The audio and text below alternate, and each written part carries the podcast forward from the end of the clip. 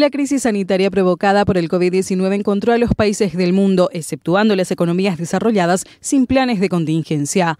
En América Latina y el Caribe el contexto estaba caracterizado por un estancamiento económico, protestas por mejoras sociales, reducido espacio fiscal y elevado endeudamiento.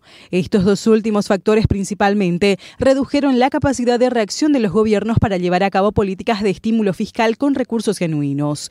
Ante este escenario, las economías de la región recurrieron a préstamos de organismos internacionales eh, para adquirir los insumos necesarios para reforzar su sistema de salud, implementar políticas de apoyo a grupos vulnerables de la población y empresas cuyos ingresos fueron afectados por la crisis sanitaria.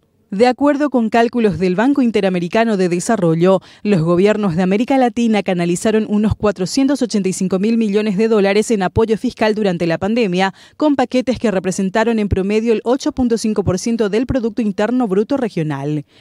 De acuerdo con datos del organismo, los países de la región con mayor crecimiento de su deuda en el comparativo 2019-2020 han sido Colombia con el 15.9% de aumento, Perú con el 12.4% y Brasil con un incremento de 11.9%. Las demás naciones que también registraron aumento en su nivel de endeudamiento fueron Paraguay con el 10.8%, mientras que Bolivia registró un crecimiento del 10.4% y Argentina de 6.3%.